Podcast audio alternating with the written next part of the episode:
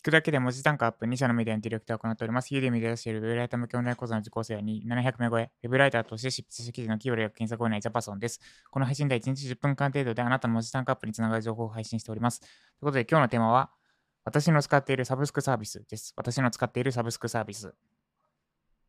えっと、もともと、しめじっていう音声入力じゃないな、スマホ用の入力キーボードアプリを使って音声入力の様子をお見せしようとしたんですが、ちょっとトラブルによりそれができなくなったので、私の使って急遽話題、テーマを転向して話題、私の使っているサブスクサービスをお伝えします。ウェブライター関連しているものだけお伝えしていこうと思います。えっと、私が使っているのは実は3つだけです。なんかサブスクって気づいたら月1万とか2万とかやってるので、結構加入するときは慎重だし、定期的に見直しを行っています。で、今生き残ってるのが3つだけって状態ですね。で、3つお伝えします。1つ目、 Dropbox です。これは何用かっていうと、ウェブライター、ライターさんと、ライターさんにフィードバック動画を共有するため用です。まあ、今はメルマガ配信。そのフィードバックの動記事のフィードバックの動画をメルマガでも配信していて、そのリンクも Dropbox になっています。で、私、このライターさんと記事のフィードバックを動画で返しているんですが、この時に少しでもストレス感じたくないんですね、共有するときに。で、動画どうやって共有するのがいいかなと思って、 Vimeo、Vimeo、えー、 Dropbox、OneDrive、あと Google、Google ドライブか。4つ試したんですね。まあ、YouTube もありか、見よう、今思えば。全部試したんですけど、まず Vimeo は重いんです、サイトが。サイトが重くて、ちょっと使い物にならない。微妙で収録するって機能もあるんですけど、あれ収録した後になんかアップロードするっぽくて、めっちゃ読み込みに時間かかるんですよね。ちょっとこれは使えないなってことで、微妙はやめました。で、残り3つについては、まあ、使い勝手一緒。あ、そう、微妙は収録もできるんですよ、アプリ。Google の拡張機能を使って。で、収録して、そのまま共有ってものもできるんですけど、その動作が遅いってことで切り捨てました。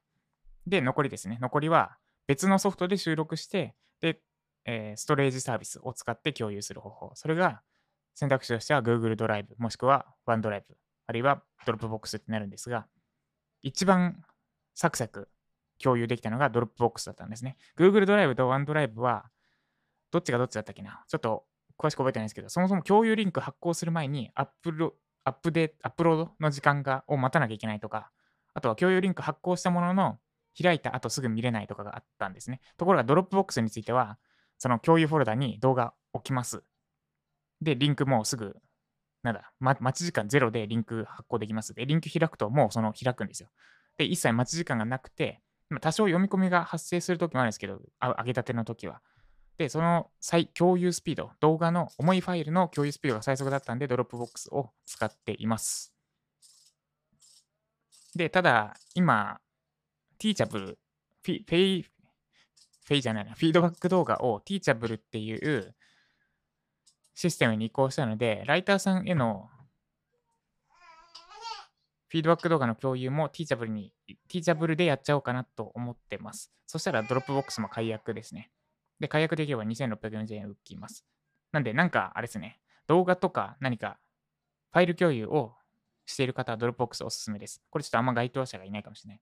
で、2つ目が Office 365です。これは Word とか Excel を使うために契約し、元は契約したんですが、OneDrive っていう、えー、なんだ、ストレージ機能、Dropbox と同じようなやつも使ってます。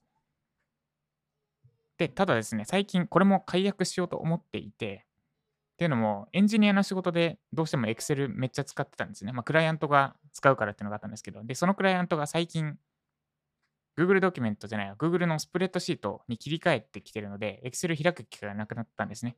でただ、Word は使うので、あの誤字脱字チェックとか、Web ライターの仕事で使うし、そのクライアントも Word はなぜかまだ使ってるって状態なので、Word だけ単品で普通に買い切りのやつ買って、Office 365解約しちゃおうかなと思ってます。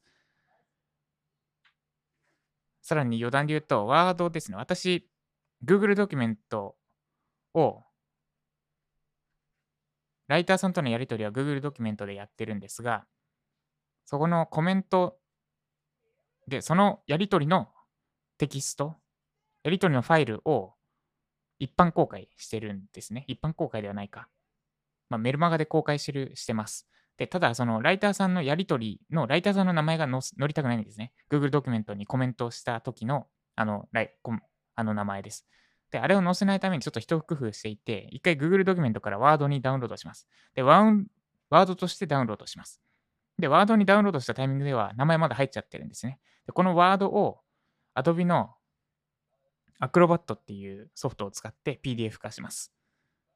Google ドキュメントから直接 PDF 化もできるんですけど、そうすると確かコメントが残らないので、一回ワードとしてダウンロードして、で、そのワードを Acrobat で PDF 化する。で、これをやるとコメントは残る。けど、名前もき、名前がき、名前が消えている状態でコメントだけ残ってくれるっていう一番ベストな状態になるので、これをやっています。なんで、このダウンロードでワードからの PDF 化もワードないとできないのかな、多分。わかんないね。なくてもできそうだな、もしかしたら。まあいいや、そのワードはまだ使うので、ワードだけ別途購入して移植する予定です。まあ、つまりドラップボックスを Office 365が解約予定ってことですね。まあ、その用途で使ってます。で、最後、キャンバーです。キャンバーは画像作成とか、あとはユーデミーのスライド作成用に使ってます。もうめちゃくちゃおしゃれにできるんですよね。まあ、不満があるとすれば不満はないな、別に。キャンバーもちょっと UI もうちょっと若干重いのと、なんかファイル探しにくいなとかがあるかな。まあでも十分ですかね。あ、あとダウンロード。ファイルのダウンロードにやたら時間がかかるのがちょっと気になってますね。なんかあんなかかんねえだろ。明らかにダウンロードしないだろ、これみたいなくらいの時間がかかるので、どうなんだろうってとこですね。で、キャンバーは1500円払ってプロでやってます。キャンバーですね、会員になると、あれです。あの、素材素材が選び放題になります。会員、有料会員じゃないと使えない素材が結構あって、でしかもその素材がですね、矢印とかも、あの、矢印とかマウスのカーソルとか、結構使いたいようなやつが、有料会員じゃないと使えないやつになってます。で、そこでいちいち、あ、これ有料無料とか判断したくないのが一番の理由かな。有料会員にしてるの。なので、キャンバー、もし使ってて有料じゃない、有料会員じゃないって方は、有料にしてみると、もう多分解約できなくなりますのでご注意ください。ただめっちゃ快適です。ということで以上、私の使っているサブスクサービスでした。でちなみに、えっと、なんだっけ。まあ、どうせ、どう忘れしました。あなたのおすすめのサブスクサービスあればぜひコメント欄でコメントください。ということで、今日は私は、えっと、バックエンドの設計にいよいよ取り掛かります。えっと、ユーデミーでボーナスレクチャー直して、で、フロントのセールスページも直して、今その効果測定待ちなんですが、とりあえず、ブラックフライデー、 Udemy の年1回のビッグセールに向けての準備は一通り終わったので、バックエンドですね、を作っていこうと思います。今、フロントはちなみにフィードバック動画です。まあ、どうせこれ聞いてる人はあまりいないと思うので、もう全部言っちゃうんですけど、フロントでフィードバック動画を売って、で、買ってくれた人に対して、バックエンドで、えー、ちょっと大きめのやつを大きめのサービスを提供します。